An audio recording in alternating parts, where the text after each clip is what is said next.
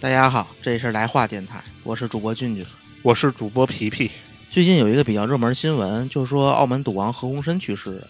然后他嗯、呃留下了将近五千亿的家产，然后大家其实都对分家产比较感兴趣。对，就是我发现这个热点的事件，大家也都是关注在关注在这个赌王如何分他这个巨额对遗产，豪门恩怨嘛，对，因为他好像有十多个子女，是十四个，好像是哎吧十十七个， 17 17个四房姨太太，对四啊房姨不不太不对不对，应该说四房四太房太太，对四房太太，就是说何鸿燊的一生其实是一个相对比较就是特别传奇的一生，还不是相对就特别传奇的一生。首先说从他那个他是公子哥出身嘛，在十三岁以前，然后十三岁家庭有变故，然后后来又自强自立，自己去读书上学，然后后来又到澳门，带着什么十港币啊，十港币闯荡澳澳门。然后拿拿下当时这个就是葡葡萄牙政府刚开放这个哦这个赌赌场经经营权的一张一牌照吧，牌算赌赌牌赌牌赌牌，而且他后来就建立了葡葡京啊、新葡京啊，基本上就是这个市场都被他垄断了，对吧，？就是在澳门的势力可以说是根深蒂固对啊。对对，然后，但是我们今天想聊的话题呢，就是不想单纯聊赌王他传奇的一生啊，或者说是围绕他的家庭去展开聊，因为其实很多的话题大家在网上都可以搜到，都可以看到。嗯、我们今天想聊的话，就是相对可能会比较冷门一点儿，对就是大家关注的点可能不会把这个聚焦的目光吧，关注在我们说的这些事情上对。但是这些事情呢，我们又觉得比较有趣，对所以就想大拿回来跟大家去分享一下。对，所以说我们说其实也不并不是像就说，嗯，介绍他的生平啊、背景这么一个时间线性的东西，可能就是一个就是某几个点吧，对吧？有一些比较好玩儿，或者说是一些猎奇的这么对事儿，我们去跟大家说一对说。大家也看到过赌王那些照片，赌王长得是真的帅，真的帅。混血嘛，对对就是对他有这种基因在，所以对他这个颜值方方面面他的，好像是四分之一混血是吧？对，有这个葡萄牙的血统，对对其实是对欧洲人血统，就是大家看他的这个眼睛，其实是最明显就可以看出来，这就是对一看就是混血人。第一段故事，皮皮先给我们介绍哪哪哪段呢？就我说一下大家可能最比较感兴趣的吧，就是他和美女之间的一些故事吧。他的美女可能咱今天说不完，是不是？ 对对对，咱们说咱们说一个其中比较著名的，然后也是曾经出过很大这种新闻对争议的，在当时，但然是后就就像你说，你像何鸿燊这种长得又帅，又有钱，又有能力，对吧？其实他身边不缺女人，那岂是不缺呀、他就是太多了，太啊对多了太。多了，然后我们今天说的这个呢，其实是。呃，赌王在他这个一生中可以说是结识的最漂亮的那么一个女人，她的名字叫励志。对现在的小朋友可能都不是很清楚对，这个美。但美是女说到励志啊，他们的丈夫其实大家都都对比较知熟悉，就是著名的武打明星李连杰。然后今天我们的第一个瓜就来说一说励志和赌王之间的这吃瓜个吃瓜情感纠葛。嗯，呃，先说一下这个励志啊，对，先说励志，励志其实他祖籍是在广东，他的父亲啊叫他厉是广东潮州人，呃，对，就是资料上显示是这么显示的，但是对实际上呢，呃，我们就暂且把它祖籍就认定为广东吧。其实励志他从小的生活比较，呃，也算是命途多舛。他居就是居住的地方，包括就是在上海呀，甚至西安都有过。这个我在接下来也会讲到。哦，他还去过西安，呃，这个其实在，呃很多的资料中都查不到，但是呢，在他生活的一个就是呃西安生活的一个地方，当时有一个西安第八十六中学，当时的这个校友名单上确实出现过他的名字。哦，对，然后我就先说一下吧。嗯，呃，励志呢，祖籍是广东，他的父亲叫厉永熙，是广东华南话剧团的一个相对还比较知名的那么一个舞台剧的演员。他也是演艺世家是吗？呃，世家可能算不上吧，但是肯定是带有这种基因的。演二代，后来呢，他这个父亲呢，就跑到了上海发展，认识了当时励志的母亲，嗯，然后生下了这个励志。其实呢，那么一看，励志也算是个混血，就是广东混上海。然后呢，但是呢，他这父母这段婚姻呢，其实不是特别久。然后两个人离婚之后，李永熙呢就带着这个小励志离开了大上海，到西安生活。这就是说我刚才说到的，呃，励志过往的资料中往往找不到这个他在西安生活的这些痕迹，以至于就是他在出道之后啊，几乎也没有在公共场合提到过那段日子，嗯所以很多人都怀疑他是否真正在西安生活过。但确实是当时我第一次看励志的电影的时候，我就感觉他不像是就说嗯在香港土生土长的那种港星，其实还是有一点就像刘刘嘉玲那种感觉，好像是大陆这边对，的带有一种这种大陆生活过嗯的对这生种活感过的觉。痕痕迹，对对，然后呢，在这个西安的第八十六中学的这个校友名单上呢，确实出现过励志这个名字，但是励志从来没有提到过这个这段时光，所以呢，我自己感觉啊，这个励志在西安的那几年生活的其实并不是很快乐，但为什么呢？这点就无从得知了，这点估计可能只有励志他自己知道吧，啊、父母离异其实对年幼的这个励志而言呢，本身就是一次比较严重的打击。其实我设身处地的，我们想一下，一个小朋友在他特别小的时候就不得已跟父母要分开，对吧？失去了父亲或者母亲的关怀，其实对他这个身心的成长其实并不是很很好的。所以呢，到了西安之后呢，西父亲又为励志找了一个继母，继母对他呢其实也并不是特别好，所以励志当时变得也是不爱说话，也变得不是特别开朗。对，所以说他过了并不快乐，不对对对对，其是实不是这找着根儿了？对不起，这这这个可能只是其中一方面原因吧。是啊，虽然那个时候呢，励志已经显示出他可能有这种美女胚子的这种潜质了，但是那时候啊，在内地，尤其在西安，呃，有一些这种男孩子啊，很喜欢欺负他，就是会经常揪揪他的头发啊，用石子扔他啊，成群结队的去围观他呀，然后导致励志啊变得更加沉闷了。但是也有可能这帮男生喜欢他，对，一只不般过的男孩子嘛，对吧？喜欢一个女生才去捉弄她，对，这不就是喜一欢个可能爱的表达，对爱的爱表达喜欢的对对方式对嘛，对喜欢的方式。对。然后但我觉得可能可能是有点过过过分，是不是？对对对，就让当时的励志感觉可哦能不太能接受嘛。对，然后到七十年代中期的时候呢，励志的父亲就辗转到香港，成为了一名港漂。就是现在我们有北漂啊，有沪漂，但是那个时候好像比较实行这种港漂。嗯。然后励志呢就被送回到上海的奶奶家，那他父亲去香港漂做什么呢？应该也还是演员吧。就是我不知道你有没有注意到啊，就是嗯在那个阶段，很多这种内地的，呃，无论是不是演员，很很多各行各业的人都习惯往香港去。因为毕竟香港经济发达，相对来讲那会儿是那样，对经济发达，就像现在的北京、对上海是一样对的。对，是一样的对。而而且，比如说他那像什么演艺圈儿，其实据我所知，就是说，嗯嗯，咱都说港片儿啊，港片儿，其实港片儿的真正的电影的根源，其实是继承了，就是说旧中国的上海的那批电影人，他们可能大量都移居到香港，对因为当时对因为抗战的原因嘛，所以很多人对在抗战的原因，包括啊，包包括解放的时期，对吧？对对对，然后那个就是说，其实咱们现在大陆这边看到的电影，可能更多是新中国建立之后的事情，而老的老老上海那那些个电影的那个源就是渊渊源，其实都流到了香港。对我觉得可能也有这方面原原因。而且说到港漂，我不知道你有没有注意到啊，其实很多呃，就是咱们咱们自己这种老家啊，因为我跟那个对我俩是老乡，对我们是老乡，我们都是天津的对天天津人，天津人出去港漂的特别多，对就最著名的啊，跟像大家提一个人儿，歌神， 张学友，对歌神张学友，张学友就是一个港漂对，他的父亲就是天津人，对他的父亲应该是天津滨海，现在叫滨海，原来叫塘沽的，塘沽，对，然后还有比如说还有黄黄金配角儿，林雪，对林雪，啊，还有还有那个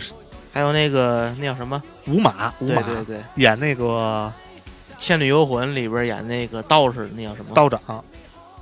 叫啥啊哎呦？燕赤霞，燕赤霞，是吧燕赤霞，对燕赤，对霞。可可惜这个对吴马先生已经去世了对胡啊。马先生去世。对，但是这个林雪至今依然能操着一口正宗的天津话。对，林雪我对林雪去香港的时候，好像我据她自己描述，应该是在十五六岁，就是对那个时候她的这个呃口。就是天津话啊口音已经对形成了包括一些相关的生活习惯，可能都已经形成了。像林雪本身一一一化中学了，好像是耀华中学的，反正是在和平那边。对，是耀华中学的，好像啊，嗯是扯远了，扯远了，扯远咱回我来我们继续接着说回来。 然后在香港呢混了几年之后，就是励志的父亲李永熙啊，终于稍微有了点能力，所以他当时决定啊，就把励志去接到香港生活。那个时候大概是一九八一年，励志正好是十九岁。正值妙龄是吧？，对对对，而且那个时候啊你想想香港是什么样子，纸醉金迷啊，又摩登又洋气，对不对？那会儿就是东方好莱坞啊，就是各种大明星那种最时尚、最前端、最前端的东西，全都汇聚在香港，妥妥的国际化大都市。就是很多美女啊、帅哥啊很早就穿起了这种所谓的喇叭裤啊、低胸装啊，走在街上就很那种意气风发、活灵活现。但是啊，那个时候的荔枝虽然长得很漂亮。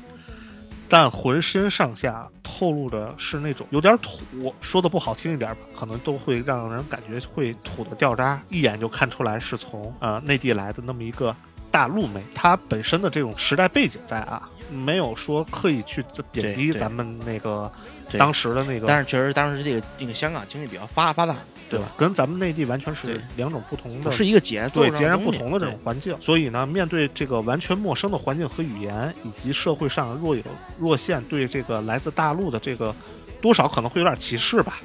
这个励志就感觉适应起来特别难。然后当时呢，他也找过几份工作，但纷纷都被拒绝了。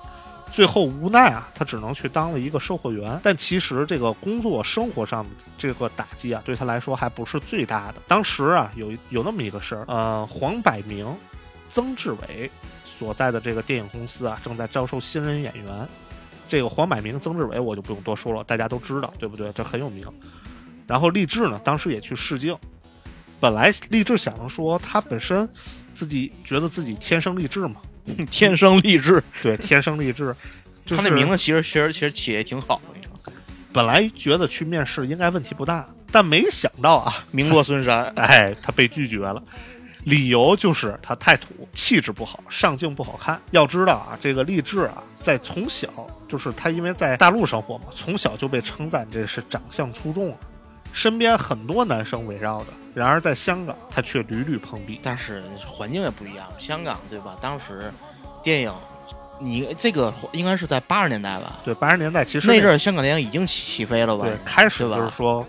香港黄黄金年代对对吧？黄金金年黄代黄，金年代开始的对这个阶段。虽然呢，就是这次面试的这个机会呢，让励志受到了打击，但是呢，通过这个事儿，他也变得成熟起来。他冷静地向父亲去提出了自己的一个要求，想要出国留学，去开拓一下自己的眼界。他出国留学学学学什么打打算？他出国啊，就是准备去学一些这种时尚潮流的东西，去改变一下自己。然后他他是其实为了改变那个面貌，啊他其实也不是改变面貌，我觉得他更多的是为了想改变自己本身的这种气质吧。他去的就是美国的旧金山，啊、攻读的是商业经济学，一边尝试打扮自己，然后同时呢学习国外的这种时尚潮流的东西。啊、在一九八六年的时候，励志完成学业回到了香港。这次一回来，励志就绝对是有质的那么一个变化，给人感觉就是成了一个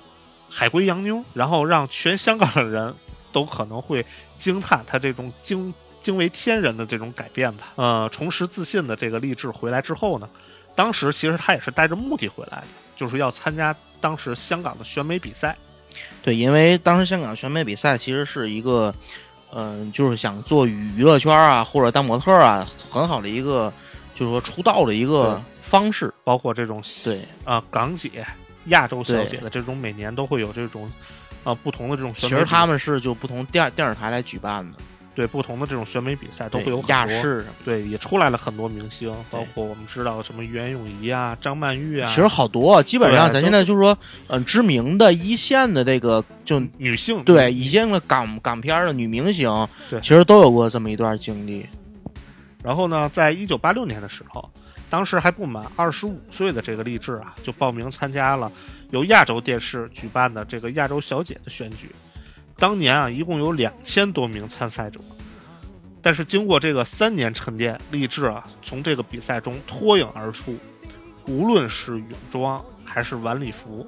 还或者是这个民族服装的这种环节啊，都收获了这种大赛评委的一致好评。就是全摆平呗。对，就平汤，平这汤比赛就平汤。但是很快你也知道，对吧？这个香港这种媒体八卦也是很发达的。 虽然他出国大概有三年的时间吧，但是呢，这香港媒体还是顺藤摸瓜挖出了他曾经是大陆妹的这么一个身份。随之而来啊，就是还会励志就遭受了不少这种贬低啊、质疑的声音。但说实话，我这个我作为大大陆人，我可有点不爽。对对对，但这个怎么说呢？就毕竟是事实嘛。当时这种特定的条件下，咱们也没有办法去改变什么。那然后那一天决赛呢？决赛那一天啊，真是励志啊，就是没有辜负大家的期待，顶住了这个压力，拿下了冠军。虽然呢，当时这个现场有不发这种嘘声啊、喝倒彩，但是励志就是并没有受到这种外界因素的干扰，就是顺利的完成了比赛。八六届是吧？八六六届，八六年拿下了这个冠军。嗯，当时啊，香港著名的才子倪匡曾评价励志为香港五十年难得一见的美人，嗯嗯。这个就是当时在这个亚杰选举的期间说的，现在好像是有一个叫“千年难得的美人”，对对对吧？但是励志那是天然的，天然现美在这是人工的，对现吧在这都没法比，根本就从气上就完全就不一样。然后同时呢，根据这个过往的这个常规啊来看，拿了选美比赛的冠军，也意味着他踏入了香港娱乐圈儿嗯，啊、但是 但是呢他签约了是吧？对对对，签约了。不过从励志进入娱乐圈开始算呢，他也只是在娱乐圈待了五年，但嗯在这五年啊，励志却一刻也没歇着，拍了将近三十部电影，频繁的出入到这种各大片场。嗯然后呢，跟他合合作过的明星就是包括了很多，比如成龙、嗯周润发嗯、张曼玉、黄百鸣、嗯，曾志伟等等等等等等等，他跟成龙戏我看过不少，很就是很有名的对一个人。他跟成龙的戏我我倒是看过，其他的我还对大家有兴趣的话，其实可以去看一看。对但是我觉得他可能是本身他在娱乐圈待的时间也不是很长，是吧？对对对对，所以其实呢，爆红之后，它有利就有弊，对吧？虽然你在电影圈炙手可热，但问题也会接踵而至。嗯这最主要的一个最尖锐的问题就是，励志只能在电影中靠卖弄身材来获取一些角色。所以说就是说不好听点，就是一个花瓶儿。对，可以说吧， 就是大概就是那么一回事儿。但是咱也不能否认，人确实是有表演功底在的啊。当时香港电影本身也就是好多的美美女的明星在电影里面其实就是一个花瓶儿，衬托这个男主的这么一个对，其其实对有很多对这种香港女明星都是靠这种身对材而著名的身嘛。材什么叶子姊妹啥的，对吧？ 对对对，这对些对大家很多对都知道啊。对，男男人都比较清楚了，对吧？对对对，然后，但是就是说，嗯，这也可能跟当时本身的那种大英雄主义呢，比如跟成龙那种的，对吧？对吧英雄配美女对，英嘛，雄配美女，这其实是一个固定搭配，对吧？对大家都愿意看对嘛。然后除此以外呢，还有一个问题就是，由于他拍电影时常必须要跟这个男演员啊，他有亲密的戏份，嗯对吧？所以呢，拍戏之余呢，励志也受到了一些关于上流人士的这个青睐。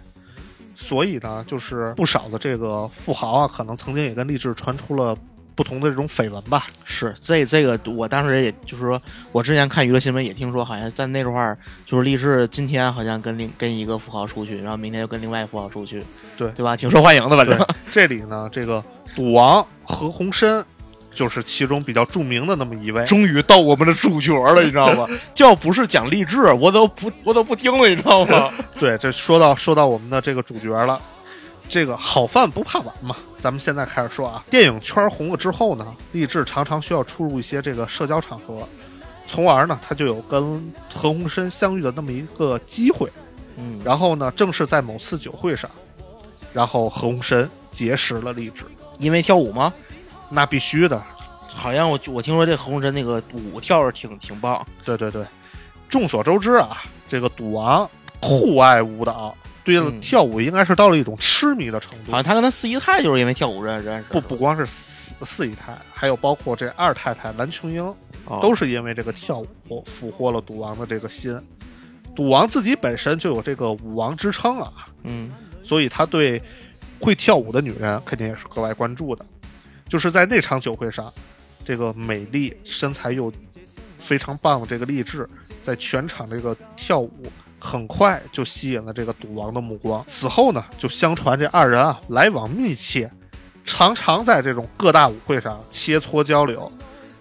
从而呢也就有了那张特别著名的这个照片儿。这个到时大家去网上可以搜得到啊，嗯就是赌王和励志在舞会上那么一个相相伴而舞的那么一个照片儿，两个人这个跳舞的姿势，大家可以去去看一看，这个照片非常有名。但此时呢，赌王身边啊已经有他的这个四太太梁安琪，哦，当时还已经娶完了四房了，对，是吧已经娶完四房了。当时侯申多大岁数？当时何鸿燊大概是六十多岁吧，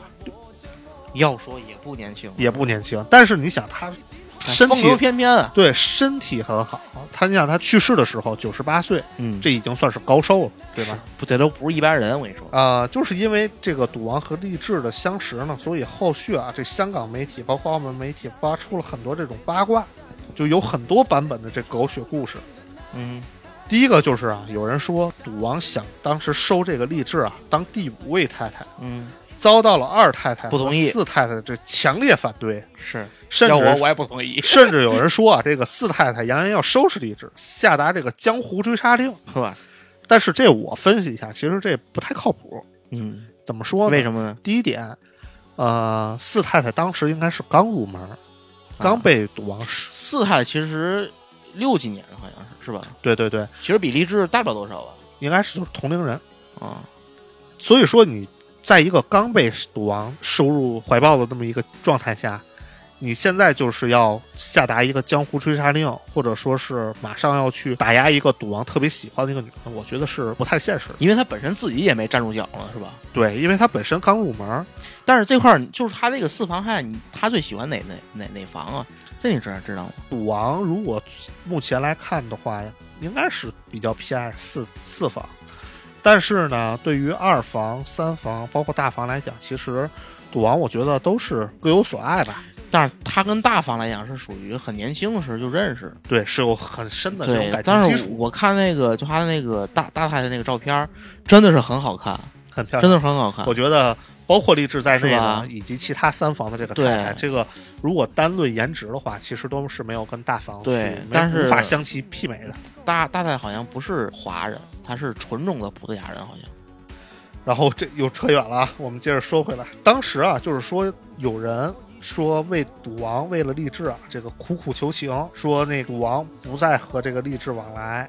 然后这个太太们才答应放他一马。所以我觉得这个也不太可能，赌王怎么可能跟他的太太去求情呢？对但吧？是人要是问人家是也是一代情种呢，对，吧？也也说不好，可能是但为我觉得赌王这情种是肯定的，对吧？对，也说不好，就是赌王特别心疼励志， 对说就是为了安抚几房太太，然后就说不再来往了，对吧？这也可能也是有这可能在的。所以说这其实也是咱们男人的典范那种。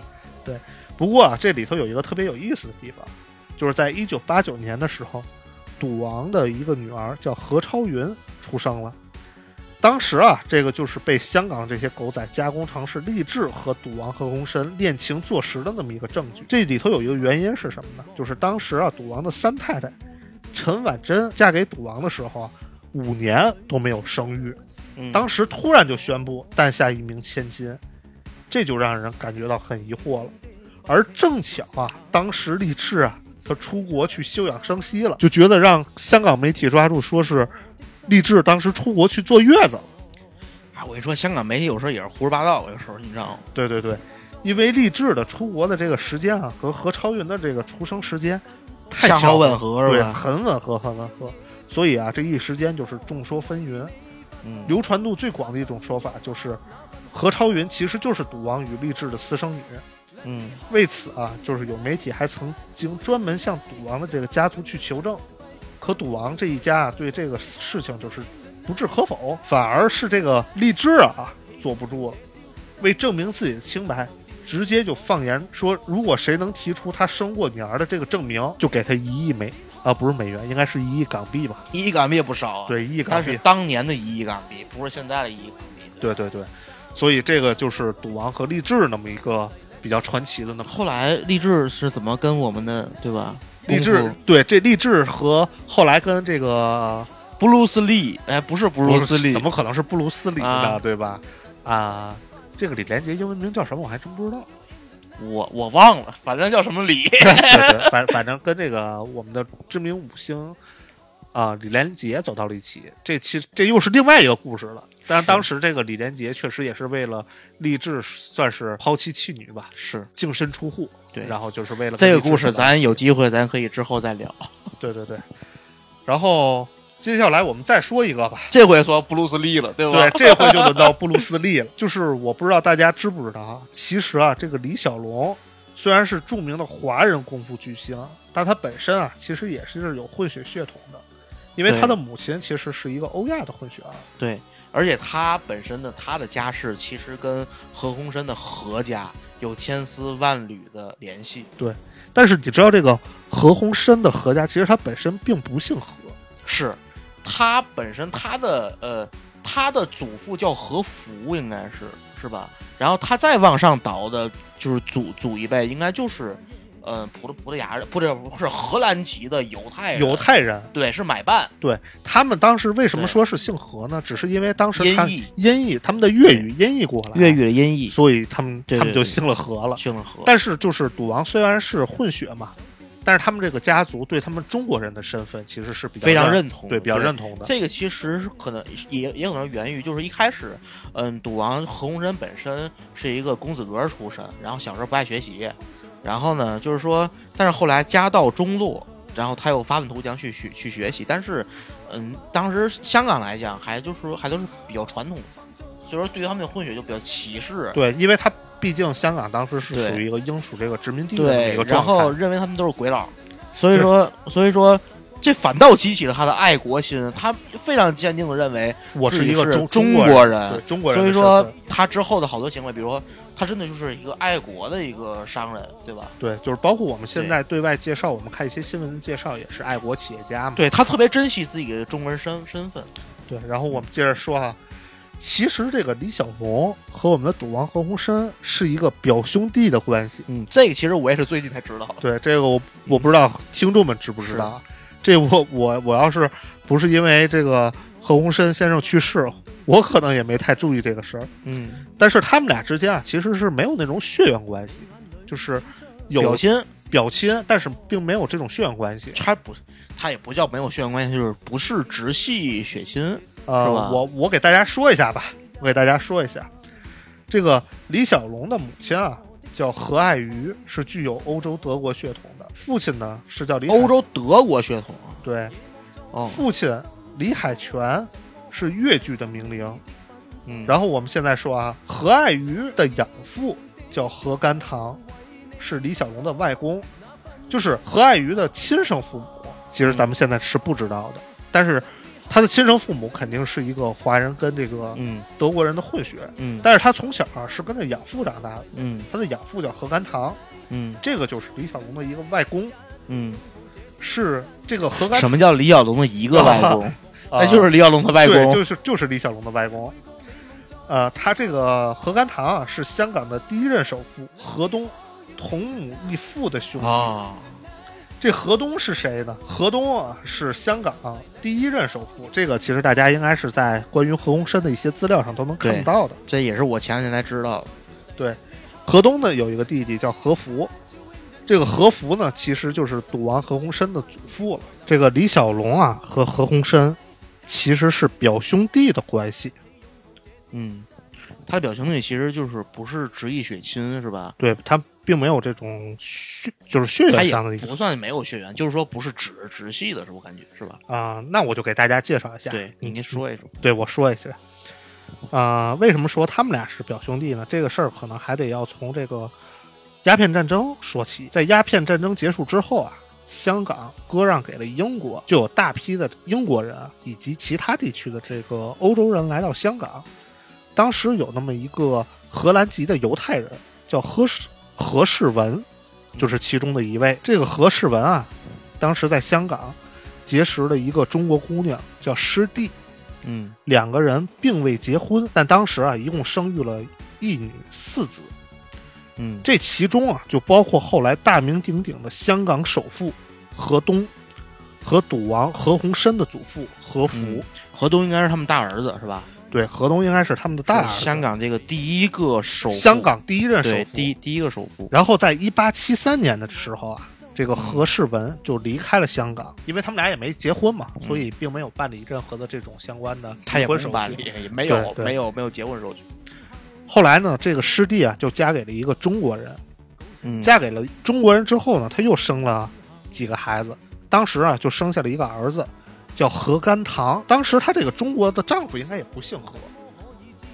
生的这个孩子啊可就很 跟了前夫的姓儿，跟了是吧前夫的姓儿，叫何甘棠。嗯，这个何甘棠啊，后来收了一个养女，取了个名字叫何爱瑜，哦，其实是养女啊，对，养女。所以当时我一开始说，就是其实没有这种血缘关系嘛。哦，那是还真是是吧？对，名就是收的一个养女，没跟她自己本身并没有血哦缘关系。这何爱瑜是谁呢？啊，就是李小龙的生母母哦亲。所以这个何甘棠和何鸿燊的父亲何福是名义上这个同母异父的亲兄弟。对，呃，从辈分上讲，嗯呃，何爱瑜嗯还应该叫何福一声叔叔，啊，对吧？这是辈分上。嗯，对，所以其实何鸿燊和李小龙他们实际上是一个表兄弟的关系，嗯但是就是没有血缘关系嘛，嗯，亲戚辈分上来讲他们是表兄弟。但是对，因为没有血缘关系，所以说他其实长得其实并不是很像，，对，但实际上李小龙他自己本身也是混血，也是有混血血统的，但是实际但其实因为李小因龙的嗯为据看这个资料去查啊，他这个母亲何爱瑜是有欧洲德国血统的，但其实李小龙我并没有看出他有混血的对长，，而且他这这个还挺中国的，我觉得。对对对，咱说完这个布鲁斯利，对吧？咱还是回来说说这个赌王。我之前一直认为这个赌王啊，我觉得他可能是赌技很高超，就是周润发嘛，对吧？赌神、但赌其实侠，对，但其实他并自己并不真对正的参与到赌博但当中，其实何鸿燊本身来讲，就是说从小就没有接触，没有自己去玩儿赌赌博这件事儿，他只是把赌博当中对一生种意事业，对当事做业一个生生意。所以说，嗯，他虽然说他是这种，就是说这个赌博的生意嘛，但是多多少少肯定还跟这个，因为香港跟那个黑社会多多少少有点对关联。香港、对吧澳门这种跟对黑吧社会必然脱不了干系嘛。其实这个赌这事儿也算是偏门嘛，对吧？对。所以说下边就说他是不是跟这个之前好像我听说好像跟那个什么张子强有点故事。啊、有那么一段传说是这样的啊，嗯当时就是前两年有个电影很火，叫《追龙二》，我不知道你看没看过啊。嗯，追龙二看过。当时讲的就是梁家辉扮演的这个绑匪，嗯、策划去绑架澳门富豪大富。豪嘛，对，当时那个富豪的起的名字，在电影中的名字叫贺不凡。嗯，是，有有人说这个就是王晶啊恶搞影射当年嗯张子强绑架嗯呃何鸿燊的这么一个故事。嗯其实这个张子强啊，就是当年绑架李嘉诚公子李泽钜的那个人，嗯对，很有名。这个事情的由来是怎么样呢？其实也是比较有渊源的啊。嗯话说啊，当年在一九九零年的这个时间点，嗯，赌王曾经的一个合作伙伴叫叶汉，叶汉可挺有名，这个叶汉其实是当时你就刚才你说的啊，这对个电影赌神的那么一个对原型。就是说，就是说，呃，王晶所拍的那些个赌片儿，其实是真正的原型都是他。对，都是对他吧。好多人可能误会了，以为那是何鸿燊，但对其实真正周润发发哥扮演的那个角色啊，原型叫叶汉。嗯，这个叶汉其实最早是何鸿燊在生意场上的伙伴，后来两个对人因为生意上的一些事儿也是有所瓜葛啊， 还有还他伙伴不还有一个霍家对吧？那就是霍英东了。其实对当时他拿到赌牌，包括他三的个人合作，对四个人，其实是还四个人合作，还有一个是吧还有一个叫叶德利。啊，也这个叶德利，很多人以为是叶汉的亲戚，但实际上叶德利是何鸿燊的姐夫。哦，当时他们四个人，但是后来就是，呃，因为赌场经营嘛，霍英东是不参与，然后嗯叶德利呢，他的股份等于当时被何鸿燊稀释了，然后啊真正的赌场经营权其实一直是斡旋在赌王和叶汉的这两个人手里嗯，但是然后好像叶叶叶汉就是对赌这事儿比较上上心，啊。对，就是因为叶汉本身他自己是参与赌博，嗯，赌王对是经营赌博，他两个人。在做博彩啊、赌博这个事业上，肯定是会有一些观念上的一个冲突 CEO，一个技术总监，啊，这又扯远了啊！这当时这个要说的话，又是另外的一个故事。 嗯，两啊，哦我个人创业故事，对，我们接着说澳门合伙人，对，我们接着说赌王跟这黑帮的故事啊。赌王曾经这个合作伙伴叶汉啊，当当年在一九九零年的时候创办了一个赛马会，几经易手之后啊，成为了澳门赛马会，就变了一个名字。嗯然后当年啊，六十九岁的这个洪深就联合另外一个公司叫汤臣太平洋集团，嗯，这跟汤臣一品是一个事儿吗，对，是一个，这个是汤臣当时呃收了一个叫川河还是叫川海的一个那么一个上市公司啊，嗯然后重组改名叫汤臣太平洋集团，嗯然后当时就是以四点五亿元的这个价格啊，低价购入了嗯，原价值约十五点三亿美元啊，三、亿港元港元吧，大概是嗯三、3亿港元的这个澳门赛马会，将原股东台湾政委集团的股东踢出了这个澳门的赛马会。这个大家记住了啊，画个知识点，就是台湾政委集团。这一会儿后头会有一些关于他们的事情。这政委集团我是第第一次听，接下来啊，我说一下这个赌王对这个澳门赛马会的这个改造。接手之后啊，赌王又注资了五亿多元，然后把这个澳门赛马会幡然一新，然后重新鸣锣开幕了。一九九一年的时候。执掌澳门赛马会的何鸿燊，在马会开赛出场的仪式上啊，就志得意满。但是啊，让他没想到的是，还没开张多久啊，就被告知台湾的黑帮来搞事儿了。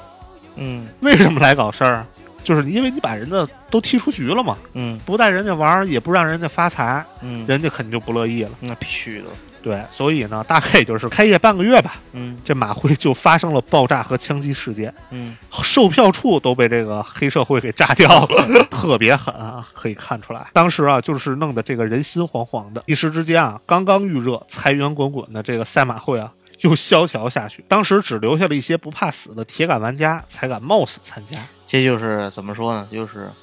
嗯，不要命也要玩儿，也要玩啊是儿，吧哎就是赌博上瘾啊。啊，要钱不要命，对要钱不要命的主儿，但是也还是让这个何鸿燊啊损失惨重。那肯定的，在这个澳门赛马会事件之后，啊又没有多长时间，他的这个大本营普京赌场啊被人打劫了，当时被劫走了价值六百多万元的筹码，还有不少现金。这个其实就算是让他给盯上了，对吧？对对对，这就是不不怕贼来抢，就怕贼惦记。其实这也是因为他当时自己得罪人了嘛，是，对吧？然后这还不算完啊，嗯他旗下的这个押运车当时也被抢劫了，何鸿燊又被劫走了五十多万元的现金。就在这个押运车被劫后的几个小时之内，他又有一批现金和筹码在押运途中被抢。当时啊，这个连警方都一筹莫展，毫无线索。但其实说回来，你那五十万来讲，对于何鸿燊来讲，三他三他岁，对，就九九牛牛一毛。钱是九牛一毛，但是你架不住天天来恶恶心事儿啊，对吧？因为这个事儿一出啊，它肯定是对于你自己本身赌场的经营，还有游客是，包括这种关联的所有的这些运营的状态都会受到心影情响。也不爽啊，对吧？对，天你天想这种又押运又抢劫又死人，对，这谁不出害门怕见呀？红了？然后几天之后啊，何鸿燊的赌场又收到了炸弹恐吓的纸条，在一番搜索之后啊，仍然是一无所获。这就像刚才你说的，让恐吓让这些赌客们都胆战心惊。他也不敢报警，反正对啊，，你没法报警啊，对这种东西涉及到的牵扯层面太多了。嗯在经过了这几次事件之后啊，何鸿燊啊就断定这肯定是黑帮台湾黑帮做的案。他他自个儿得罪谁，自个儿其实也清楚。对于是呢，他就动用各种关系，迫使台湾的警方 给这个台湾的黑帮去打招呼，奉劝这个台湾的各位黑帮大佬啊不要再去澳门惹事儿了。嗯同时呢，他想出了其他的一些办法，嗯，比如他就请来了台湾黑帮大佬林氏兄弟啊，来这个嗯普京承包赌场，还引入了包括十四 K、新义安、和盛和等多达二十八个黑社会的势力啊，来承包这个赌场的经嗯营。跟他们组成这个利益共占的这个命运体啊，嗯这样就保证他赌场可能在黑社会的承包下有一个比较良好的秩序。是，这个是跟什么康康熙学的吧？ 所以这招其实我们归纳一下，其实也叫嗯以黑制黑嘛，对吧？以黑制黑，联姻，与狼共舞。但是啊，这招啊，他确实见效，不过也为他日后啊埋下了一些隐患。 嗯我们接着说啊，嗯为了进一步巩固这个赌场的防护措施啊，何鸿燊请来了当时澳门最大黑社会的十四 K 的大佬叫崩牙驹，嗯，这个崩牙驹原名叫尹国驹，他也是个名人。当时我记得应该有部电影叫《濠江风云》，我不知道你是看谁没演看过。呃，任达华演的，啊，他是一个自传打式 滑 呀，我操！它是一个自传式的电影啊，就是讲的这个尹国驹的故事啊。然后呢，作为合伙人，尹国驹给何鸿燊来撑场子。嗯当时那一年啊，还出了一件事儿，就是在香港机场运送有价值一点六亿港币的那么有一个装甲运钞车，嗯当时被人抢劫了。这个抢劫运钞车的人就是张子强。当时啊，法庭以这个抢劫罪证据不足为理由，给他释放了。哦，就是没明明是他抢的，但是因为不知道是律师辩护也好啊，还是确实是证据不足也好，没给拘起来是吧？对，就没给抓捕，没给判刑。嗯这还不是最要命的，这更更更不靠谱的是什么呢？当时就是香港的政府啊，当局还为虎作伥，不仅没逮捕他，还赔偿了他一大笔钱。为啥赔啊？这这就不知道了，就可能是因为抓错人了吧？我给哦你一个补偿费，好吧，因为这个事儿啊，让张子强这个胆子越来越大，嗯更加肆无忌惮了。呃，时间来到一九九五年，当时啊，随着这个崩牙驹的势力不断壮大，名扬东南亚一带了，都已经在澳门赌场啊、就是已经尝够甜头的他，野心就变得更大，想垄断整个赌场的叠码。嗯，这里跟大家解释一下什么叫叠码啊，叠码其实就是你啊你说那一拖几一拖几那对是吧几拖几几拖几，这就是不大就家放高利贷了吗？对，算是它其实并不是一个名名义上的高利贷，它就是更多的其实是为了拉拢这种客源，嗯就是为了拉拢这些有钱人客源。首先，它并不是以放高利贷的名义去出去的，啊而是是以心你来这玩儿，来这玩儿肯定就你要赌钱嘛，嗯你，输了之后可能没钱，他才会放高利贷给你，是这样一层一层递但进的。他最终目的不还是为了这个一最终目的其实是不仅是为了，因为你放高利贷也是为了赚钱嘛，对吧？嗯然后咱回来，这时候呢，何鸿燊就将这个赌厅啊租给黑社会，把这个整个叠码这个生意啊也送给了他们。通过这个叠码，让这些黑社会老大赚取更多的这个差价，然后同时就像你就说是的，利益捆绑，，对利益捆绑，放这个高利贷。你说这样的好处，谁不愿意被人分一杯，嗯对吧？所以呢，当时这个崩牙驹就联合澳门本地的黑社会，想把这块大蛋糕直接吃下去。嗯但是呢，遭到了香港这个黑社会的激烈反对，就双方当时就斗得不可开交啊。嗯最后啊，是这个何鸿燊出面调停，嗯，就想你们斗那么狠，大家谁都吃不着，我赌场也开不下去，都没钱赚，那你们就歇一歇吧嗯。在这个事情一年之后啊，这个张子强，就刚才我们说的这个世纪悍匪啊嗯，和另外的一个土匪，就当时绑架了香港的第一富豪李嘉诚的长子李泽钜。其实这个新闻大家就都清楚了，对对对，然后这个李泽钜在拿到这笔钱之后，就跑到了澳门去豪赌。什么意思？张子强拿了这笔钱，哦，张子强，张子强呢？张子强拿到这笔钱就到澳门去豪赌。 这当时好像有过那么对一个段子，就是说李李嘉诚还劝他说：“我帮你赚更多钱。”他没是听。就是其实是就他们这帮就是有那个亡命徒的心态嘛，嗯，对吧？赚了钱就造，造完之后再再再再再抢，嗯对。然后呢，张子强到澳门豪赌，输赢都是这种以亿来计数的啊。嗯然后虽然张子强是一个好赌之徒，但他还是很有脑子的。当时他就发现了这个赌场有这个叠码这种各种的这种利益啊，嗯，这个蛋糕很肥。然后尤其还想干那个是吗？他不光想干这个，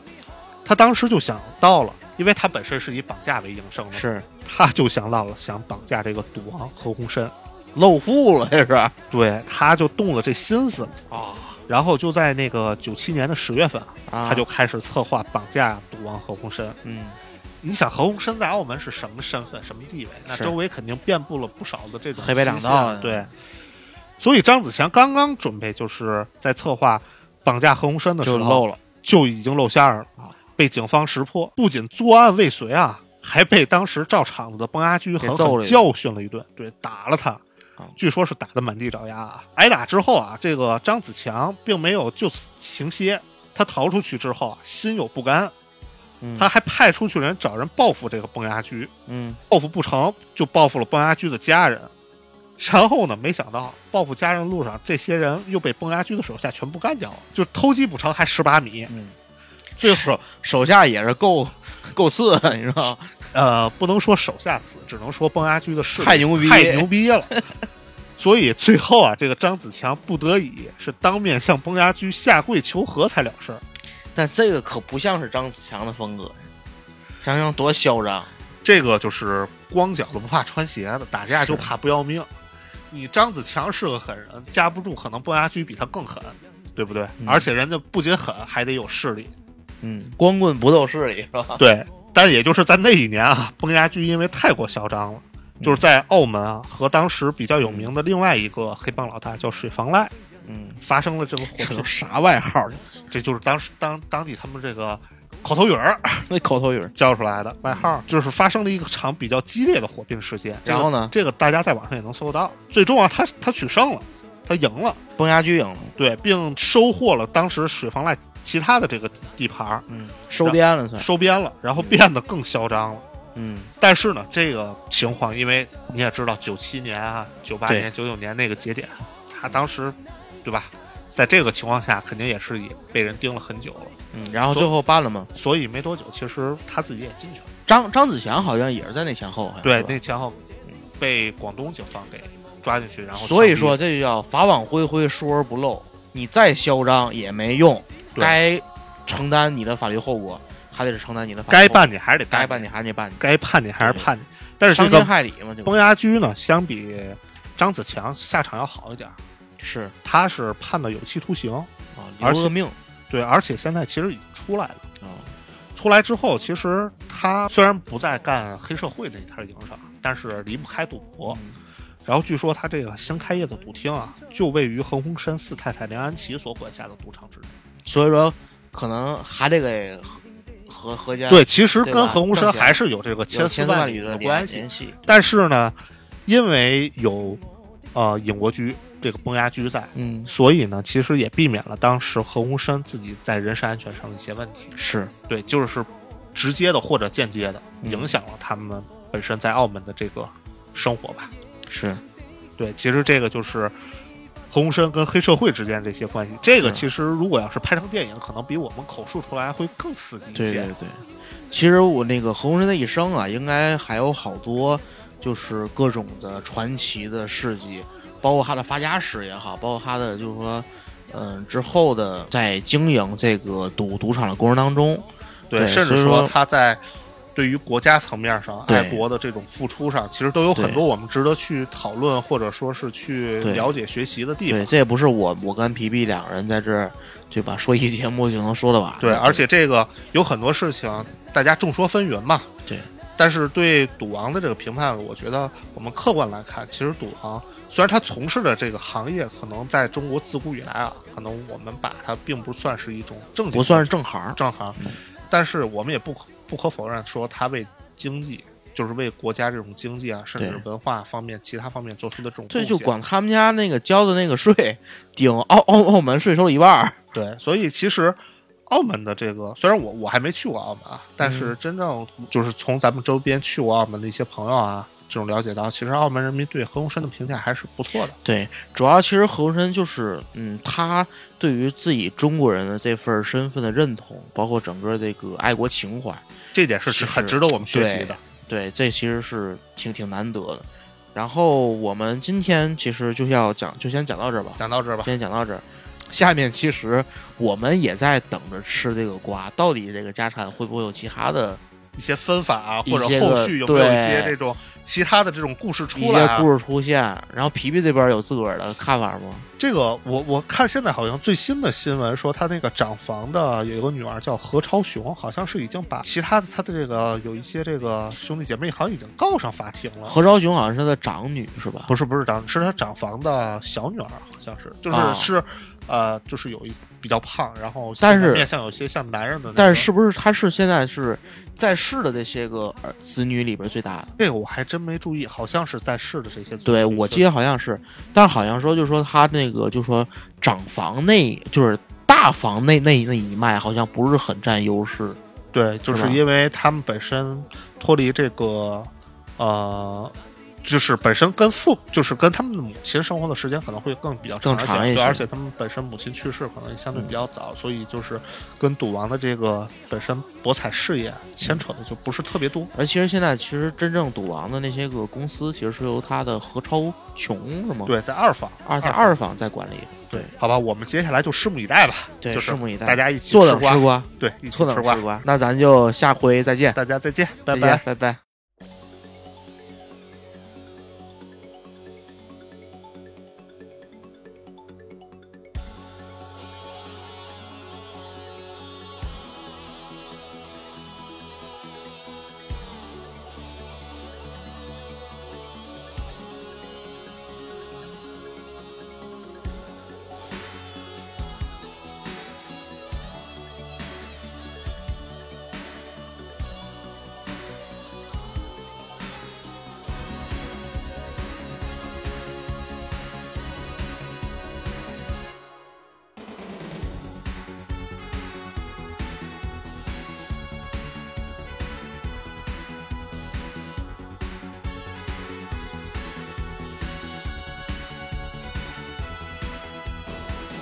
这晚夜情調仍醉人，微風中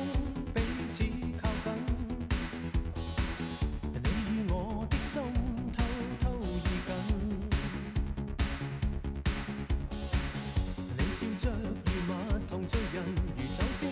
敲擊我心。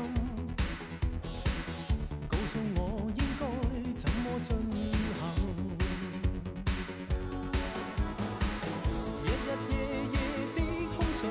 怎麼可以知道我的方向？但是現在不一樣，讓你與我創造快樂美麗印象。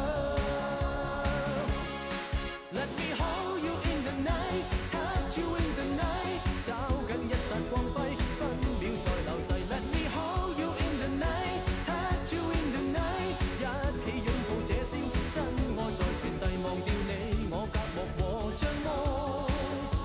求讓每個美夢再展開。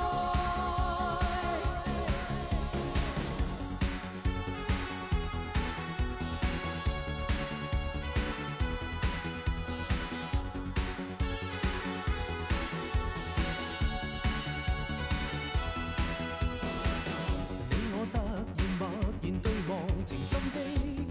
會半妥。你眼裏閃出